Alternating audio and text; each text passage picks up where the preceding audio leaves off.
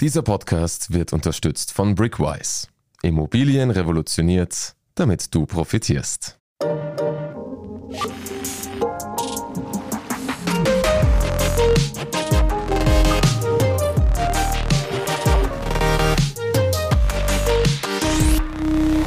Hi, ich bin Max Leschanz. Willkommen zu Lohnt sich das, dem Standard-Podcast über Geld.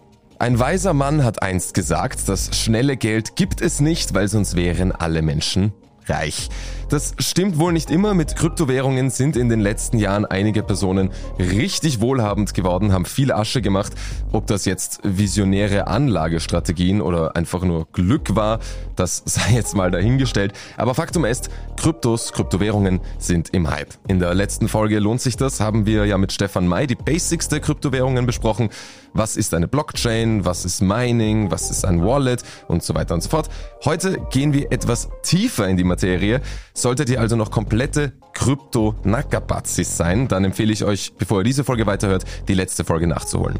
Letzte Woche war eben der Stefan Meider, Ressortleiter vom Webstandard. Heute habe ich einen seiner Untergebenen hier. Benjamin Brandner sitzt hier vor mir. Benjamin, danke, dass du hier bist. Hallo, danke schön. Du schreibst für den Webstandard und beschäftigst dich ja selbst schon seit längerer Zeit mit Kryptos. Letzte Woche habe ich zum Stefan gesagt, er hat über Kryptos geschrieben, bevor es cool war. Du auch? Nein, eigentlich tatsächlich noch nicht, aber ich habe mich schon ein bisschen länger damit befasst, ja. Genau. Und dementsprechend bist du der perfekte Gast, um uns heute ein bisschen tiefer in die Materie zu geleiten, sage ich einmal. Und deshalb würde ich sagen, gehen wir gleich in Medias Res. Ich habe es vorher schon angesprochen, manche Menschen sind mit Kryptowährungen sehr wohlhabend geworden. Ein Bitcoin war 2016, habe ich mir vorher angesehen, so ein paar hundert Euro wert, so zwischen 300 und 400 Euro. Mittlerweile mehrere 10.000. Das springt ja auch, jetzt sind es glaube ich 20.000, vor ein paar Wochen oder Monaten waren es irgendwie 60.000 oder sowas. Also absurd. Am Ende des Tages sind das aber alles ja trotzdem nur digitales Zeug. Nullen und Einsen aneinandergereiht. Sag mir, Benjamin, wie kommen diese teilweise absurd hohen Preise von Kryptowährungen zustande? Naja, das lässt sich jetzt momentan halt schwer nachvollziehen, weil wir uns momentan in einem Kryptowinter befinden, wie man so sagt, oder halt auch in einem Bärmarkt, also in einem Bärenmarkt. Aber tatsächlich resultiert das halt eben auch durch diese hohen Schwankungen.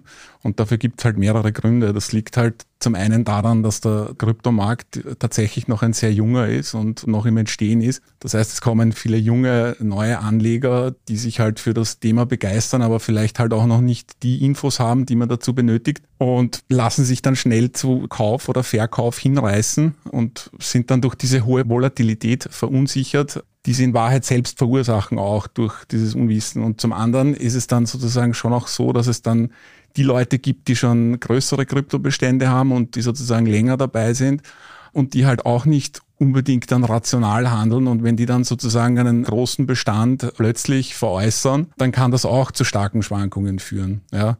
Also wenn man so will, fehlt es dem Markt noch an genügend institutionellen Anlegern, es fehlt an einer gewissen Art Establishment, wie man es halt von den traditionellen Bankmärkten gewohnt ist. Ja. Und außerdem kommt dann halt eben schon auch noch dazu, dass es eben hunderte Marktplätze gibt, die rund um die Uhr offen sind. Also da gibt es kein Aussetzen des Handels oder dergleichen. Da kann es dann halt schon mal an, an ruhigeren Momenten sozusagen passieren, dass dann halt selbst geringe Handelsaktivitäten eine höhere Schwankung auslösen. Also all das kumuliert sich dann sozusagen zu dieser Volatilität, über die man halt immer noch verwundert ist, teilweise überhaupt als jemand, der halt das gerade zum ersten Mal sieht und noch nicht so wahrhaben will bedeutet dadurch, dass halt so viele neue Leute jetzt auch da reinkommen, wahrscheinlich lassen sich viele auch von diesem Hype einfach mitziehen und sagen so, ja, ich investiere jetzt mal ein bisschen was von meinem Geld da rein. Genau, ja, genau. Und eben, weil man sich dann vielleicht aus einer Emotion heraus sozusagen dazu verleiten lässt, da vielleicht einmal mit einem Betrag mitzumachen, heißt es aber noch lange nicht, dass das Erfolg verspricht und dementsprechend ist die Wahrscheinlichkeit hoch, dass man da nicht sehr erfolgreich aussteigen wird. Dann sind also Extreme in beide Richtungen. Genau, möglich. ja. Genau. Natürlich, man kann auch Glück haben, natürlich. Aber das ist ja ganz lustig, weil du jetzt gesagt hast, es fehlt an Institutionen eigentlich. Das ist doch irgendwo das, was Kryptos, haben wir in der letzten Folge besprochen, noch einzigartig machen, dass es eben keine quasi dritte Partei, keine so kontrollierende Natürlich. Institution gibt. Ja, es ist halt immer die Frage, was man will. Ne? Also die Volatilität ist sozusagen das, was dir diese hohen Gewinne bescheren kann, ja, auf der einen Seite, aber auf der anderen Seite halt eben auch die Verluste. Ja? Und das ist halt sozusagen dieses Spiel, auf das man sich einlässt momentan am Kryptomarkt. Und wenn es das eine nicht gibt, gibt es das andere auch nicht. So ist es, ja. So Risiko ist, es, genau, ist, nicht ja. sicher, sonst würde es nicht Risiko heißen. Jetzt reden wir logischerweise viel über Bitcoin, weil es ist halt die bekannteste, die erste Fragezeichen. Ja. Ja. Und die größte Kryptowährung, aber es gibt ja hunderte Kryptowährungen. Tausende. Tausende Kryptowährungen. Tausende. Tausende. Zehntausende? Ja, also wenn man sich das zum Beispiel auf coinmarketcap.com anschaut, sind knapp, also ich glaube, 9.500 Währungen gelistet Bist oder dergleichen. Also Gut. nicht ganz, aber ungefähr in dem Rahmen. Okay, es gibt tausende Kryptowährungen, in die Genau, man ja. investieren kann, wenn man denn möchte. Von Bitcoin, wie gesagt, reden wir viel. Aber was sind denn so, kann man das sagen, die beliebtesten Kryptowährungen nach Bitcoin? Naja, mit der Bezeichnung die beliebtesten würde ich aufpassen, ja, weil mit beliebtesten sind in dem Fall Kryptowährungen gemeint, die hinter Bitcoin die höchste Marktkapitalisierung haben, was halt bedeutet, wo sozusagen das meiste Geld drinnen steckt. Ja. Da kann man ein theoretisches Beispiel auch mit Gegenfrage führen. Zehn Leute können jeweils eine Million Euro in eine Kryptowährung stecken und 10.000 Leute nur jeweils fünf Euro in eine andere. Welche Kryptowährung ist jetzt beliebter? Ne? Also das muss man sich so hinterfragen, aber ganz im Ernst, es gibt im Internet halt eben genügend Charts. Wenn man sagt, okay, da beliebt ist, unter Anführungszeichen, da steckt halt am meisten Geld drin. Genau, dort, wo am meisten Geld drin steckt, nach dem ist das sozusagen gelistet und das kann man sich anschauen und nach Bitcoin ist das halt ganz klar Ether, also beziehungsweise das Ethereum-Netzwerk mit dem Ether-Token. Dann momentan halt eben die Stablecoins Tether, USDC und Binance USD und dann halt eben ADA, Solana und Dogecoin. Das sind so die Beliebtesten höchsten. Marktkapitalisierung, genau, unter Anführungszeichen die beliebtesten. Marktkapitalisierung ist aber so ein sperriges und strenges Wort.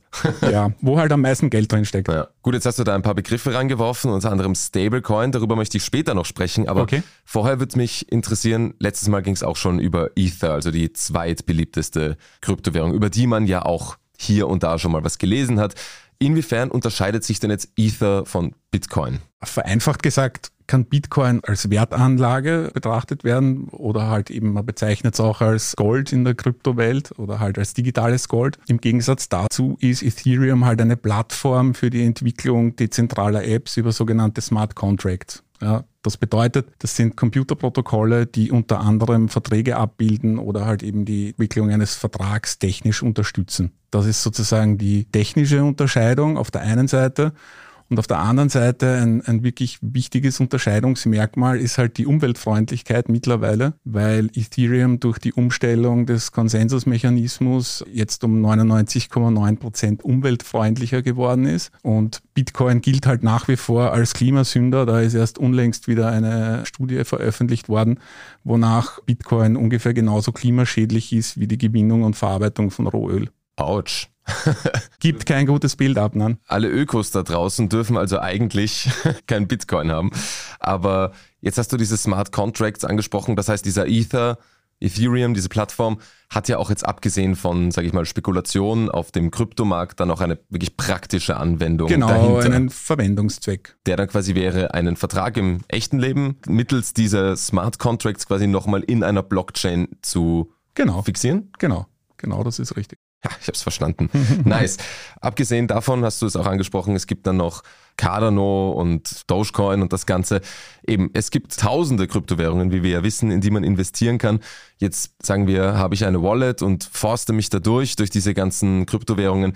Woher weiß ich denn jetzt quasi, in welche ich dann investieren sollte, unter Anführungszeichen, ohne dass wir jetzt Investment-Tipps geben, aber was unterscheidet denn diese tausenden verschiedenen Kryptowährungen irgendwie untereinander? Haben die alle dann so einen ganz speziellen Verwendungszweck? Also es gibt keine hundertprozentige Lehrbuchdefinition oder eine hundertprozentige Kategorisierung, da gibt es unterschiedliche Modelle. Ganz vereinfacht gesagt würde ich mal in einem ersten Schritt unterscheiden, sozusagen eine Dreiteilung vollziehen, nämlich Bitcoin, weil das halt wirklich ungefähr 40 Prozent vom gesamten Markt ausmacht, vom Wert her. Also das ist wirklich, wirklich viel. Dann gibt's halt eben die Stablecoins und dann gibt's die Altcoins. Ja, also sozusagen die alternativen Coins, die dann halt neben den Stablecoins und den Bitcoins auf das folgen. Und in einem weiteren Schritt könnte man dann sozusagen diese Altcoins halt auch noch nach Verwendungszwecken oder Einsatzzwecken unterteilen. Ja. Am Beispiel vom Ether könnte man sagen, das ist ein Plattform-Token. Das gilt im Übrigen auch für Solana. Oder man benennt BNB als Exchange-Token, weil das die Währung der Kryptobörse Binance ist und ihre Nutzung dort bestimmte Vorteile mit sich bringt. Und dann gibt's auch natürlich sogenannte Coins, die keinen wirklichen Zweck erfüllen, die Meme-Coins, die halt eben durch soziale Netzwerke groß werden. Das beste Beispiel wäre halt Dogecoin. Wo einfach ein paar dafür. Leute sagen, wir machen das jetzt aus Spaß, investieren da Geld und quasi treiben genau, die Preise ja. in die Höhe. Da steckt jetzt nicht wirklich eine Plattform mit konkreten Anwendungen dahinter, sondern das wird halt einfach über soziale Netzwerke gepusht und dadurch dann doch auch der Wert erhöht, wie man halt an Dogecoin auch sieht. Da springen dann auch Promis auf dem Zug mit auf und das sind dann halt alles solche Faktoren, die das Ganze pushen. Ja, obwohl das Projekt dahinter eigentlich ein Spaß ist. Ein Spaß ist, ja, genau. Jetzt müssen wir doch auf diese Begrifflichkeiten zurückkommen. Du hast gesagt, du würdest diese Dreiteilung vollziehen mit Bitcoin, Stablecoin und Altcoins. Altcoins. Bitcoin wissen wir jetzt schon. Genau. Was sind denn Stablecoins? Stablecoins sind grundsätzlich dafür da, um jederzeit und schnell zu geringen Kosten andere Kryptowährungen handeln zu können. Und diese Stabilität erreichen die Coins, indem sie an einen realen Vermögenswert gekoppelt sind. Meistens ist das der US-Dollar. Ja. Jetzt ist es aber so, dass es auch unter den Stablecoins unterschiedliche Formen gibt. Halt diejenigen, die wirklich an halt eben eine reale Währung gekoppelt sind oder dann halt eben auch an eine Kryptowährung oder an einen Algorithmus oder an andere Rohstoffe wie zum Beispiel Gold. Ja. Und im Fall von Algorithmen sieht man halt auch sehr gut, dass die dann doch nicht immer so stabil sind, wie man glaubt, weil das hat für den massiven Kurssturz gesorgt bei Terra USD. Das war nämlich eine Stablecoin die mit einem Algorithmus besichert worden ist und da konnte dann sozusagen die indirekte Bindung an den US-Dollar nicht mehr gehalten werden und das hat halt eben diesen Kurssturz dann ausgelöst. Gut, das waren jetzt ganz, ganz viele verschiedene Begriffe. Die lassen wir erst einmal sacken und gehen in eine kleine Werbepause und danach geht's gleich weiter. Bleibt dran. Du möchtest in Immobilien investieren, aber keinen Kredit aufnehmen? Mit Brickwise kannst du deine ersten Immobilieninvestments bereits ab 100 Euro mit wenigen Klicks tätigen. Partizipiere wie eine Immobilieneigentümerin an monatlichen Einnahmen und zu 100% an der Wertentwicklung der Immobilien. Wie du weißt, hat jedes Investment Chancen, aber auch finanzielle Risiken. Alle Informationen zu Brickwise findest du auf brickwise.at. Wir schenken dir 25 Euro auf dein erstes Investment mit dem Code PODCAST. So, Benjamin. Jetzt habe ich das Gefühl, wir reden jetzt viel über Krypto, über die verschiedenen Währungen, über die verschiedenen Begrifflichkeiten, über die Technik dahinter. Jetzt ist Bitcoin oder Kryptos irgendwie als Gesprächsthema am Stammtisch angekommen, sage ich einmal. Und ich habe das Gefühl, es gibt zwei Sichtweisen, die so vertreten werden. Die eine ist, Kryptos sind die Zukunft. Jeder muss irgendwann mal Kryptos haben. Die Frage ist nur, wann steigt man ein? Und die andere ist, das ist ein Hype, das ist ein Schmarrn, das braucht man nicht, das schmeißen wir weg. Was stimmt denn jetzt nun? Naja, die Wahrheit liegt wie so oft irgendwo dazwischen. An der fortschreitenden Digitalisierung der Gesellschaft führt aus heutiger Sicht ja kein Weg vorbei. Niemand wird sich heutzutage noch die Frage stellen, wann der Hype des Internets vorbei ist. Das ist obsolet und so ähnlich sehe ich das auch bei Kryptowährungen. Sie sind schon gekommen, um zu bleiben. Aber auf der anderen Seite werden sie tatsächlich nicht so bleiben, wie sie heute sind. Und um da bei der Analogie des Internets zu bleiben, wir surfen ja heutzutage auch nicht mehr mit dem Netscape Navigator oder schauen uns Profile auf MySpace an. Und genauso werden sich halt Kryptowährungen auch weiterentwickeln. Die Volatilität der verschiedenen Tokens oder Assets haben wir jetzt vorher schon besprochen. Du sagst, die Antwort liegt irgendwo dazwischen, ob es jetzt der komplette Dreck, sage ich jetzt einmal, ist oder ob es die Zukunft des Investments ist. Und jetzt gibt es Stablecoins, die haben ja das Wort stabil schon drin. Aber diese Volatilität wird ja auch dort irgendwo zu Buche schlagen. Sind selbst so unter Anführungszeichen verhältnismäßig stabile Coins höchst spekulativ oder volatil? Naja, per Definition eigentlich nicht. Ja, aber die Bezeichnung stable ist tricky, weil die Bezeichnung an sich kein Garant für Stabilität ist und es halt eben, wie schon erwähnt, unterschiedliche Formen gibt. Ja. Der Grundgedanke bei den Stablecoins ist halt schon der, dass man jederzeit und schnell zu geringen Kosten andere Kryptowährungen handeln kann. Ja, weil gerade an einer Börse jetzt schnell von echt Geld oder ich sage jetzt mal von Fiat. Fiat sind, Entschuldigung, ich unterbreche da quasi normale herkömmliche Währungen, also genau, Euro, Dollar, Yen genau, und sowas. Genau, okay. genau. Von Fiat auf eine Kryptowährung zu tauschen dauert länger. Wenn man sozusagen in einem Wallet schon Stablecoins hat, dann kann man damit schneller handeln. Ja. Und sie sind halt auch so angelegt, die Stablecoins, dass sie an sich keine Rendite machen. Der Kurs bleibt also beim minimalsten oder minimalen Schwankungen halt eben stabil. Sie sollen, ich sage jetzt mal, so eine Art Safe Zone sein, wenn man will. Und wie gesagt, diese Stabilität erreichen die Coins, indem sie halt eben an einen festen Vermögenswert gekoppelt sind. Meistens ist das der US-Dollar.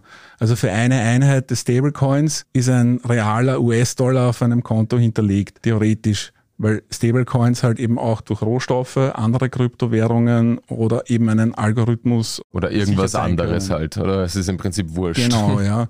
Und die Kritik halt, ich meine, abgesehen von diesem Fiasko, das sich mit Terra USD gezeigt hat und den algorithmischen Stablecoins, wird auch immer wieder die Kritik laut, dass nur tatsächlich wenige Prozent als Reserven in US-Dollar angelegt sind ja, und der Rest halt über Wertpapiere gedeckt ist. Das heißt, da auch eine höhere Schwankung möglich ist, als einem eigentlich durch Stablecoins suggeriert wird. Ja. Und da fehlt es halt eindeutig an Transparenz. Ich komme jetzt nochmal ein bisschen zurück zu der Frage quasi, ob das jetzt stabil oder nicht ist.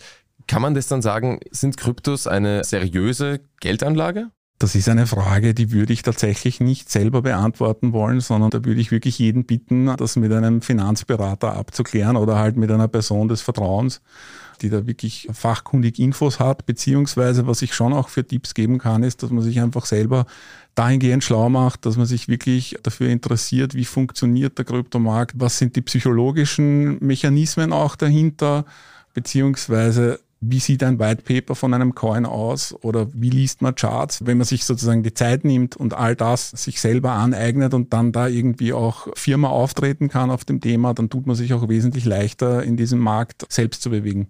Also gilt eigentlich dieselbe Regel wie bei jedem Finanzprodukt. Schlau machen und schauen, ist das was für einen oder nicht? Absolut. Was würdest du sagen, deine ganz persönliche Einschätzung oder Meinung auch gerne? Für wen sind denn Kryptos etwas? Was würdest du sagen? Oder wer sollte lieber davon die Finger lassen? Also, so wie ich schon gesagt habe, ohne Finanzberater oder wirklich eine fachkundige Person, wenn man davor wirklich auf dem Wissensstand Null ist, entspricht das meiner Ansicht nach ungefähr dem Verfahren, dass ich in eine Trafik gehe und Lotto spiele. Das kann funktionieren, das kann aber in den meisten Fällen geht das auch in die Hose. Das kann man jetzt nicht wirklich vorwerfen, wenn man halt einen Betrag einsetzt, der einem hinterher nicht wehtut. Ja, es gibt genug Leute in Österreich, die Lotto spielen und dies auch überleben. Sage ich jetzt mal ja, so. weil man halt keine 10.000 Euro in Lottoscheine steckt. Aber jetzt mal ganz im Ernst, Kryptowährungen sind echt eine hochvolatile Investition und das sollte man sich wirklich gut vor Augen führen. Und gerade in schwierigen Zeiten wie diesen, wenn man das Glück hat, Geld zum Investieren übrig zu haben, bin ich der Ansicht, dass man sich das wirklich gut überlegen sollte und ob man sich nicht umschauen sollte, ob es da nicht noch eine bessere Möglichkeit gibt. Nur weil eine Stablecoin Stablecoin heißt, heißt es nicht, dass sie stabil läuft. Das haben wir gelernt. So ist es. Ne? Benjamin, vielen herzlichen Dank, dass du da warst. Vielen herzlichen Dank für deine Antworten. Ich fühle mich ein bisschen schlauer, was Kryptos angeht. Ich hoffe, unsere ZuhörerInnen auch. Vielen herzlichen Dank. Dankeschön. Und jetzt haben wir eben eine gewisse Ahnung, wie Kryptos funktionieren, welche Technologie dahinter steckt, welche verschiedenen Assets es gibt, was überhaupt diese ganzen Vokabel bedeuten. Und wenn ihr euch jetzt denkt, hey, ihr habt eigentlich gar nicht über NFTs gesprochen, dann habt ihr absolut recht, aber no worries, wir bleiben kryptisch, hierbei lohnt sich das. Das Thema, also NFTs, heben wir uns nämlich für eine ganz eigene Folge auf. Nächste Woche spricht Dieter Wiener über alles, was mit NFTs zu tun hat. Wir freuen uns, wenn ihr dann wieder reinhört. Und sollte euch diese Folge von Lohnt sich das gefallen haben, dann lasst uns gerne eine Bewertung da oder abonniert den Podcast auf Spotify, Apple Podcast oder wo auch immer ihr gerade diesen Podcast hört. Sollte euch die Folge überhaupt nicht gefallen haben und ich denken, was reden die Buben da für einen Schmarrn, dann schreibt uns euer Feedback gerne an podcast.derstandard.at. Wir freuen uns über jedes Feedback. Bis dahin sage ich danke fürs Zuhören. Wir hören uns bald. Baba.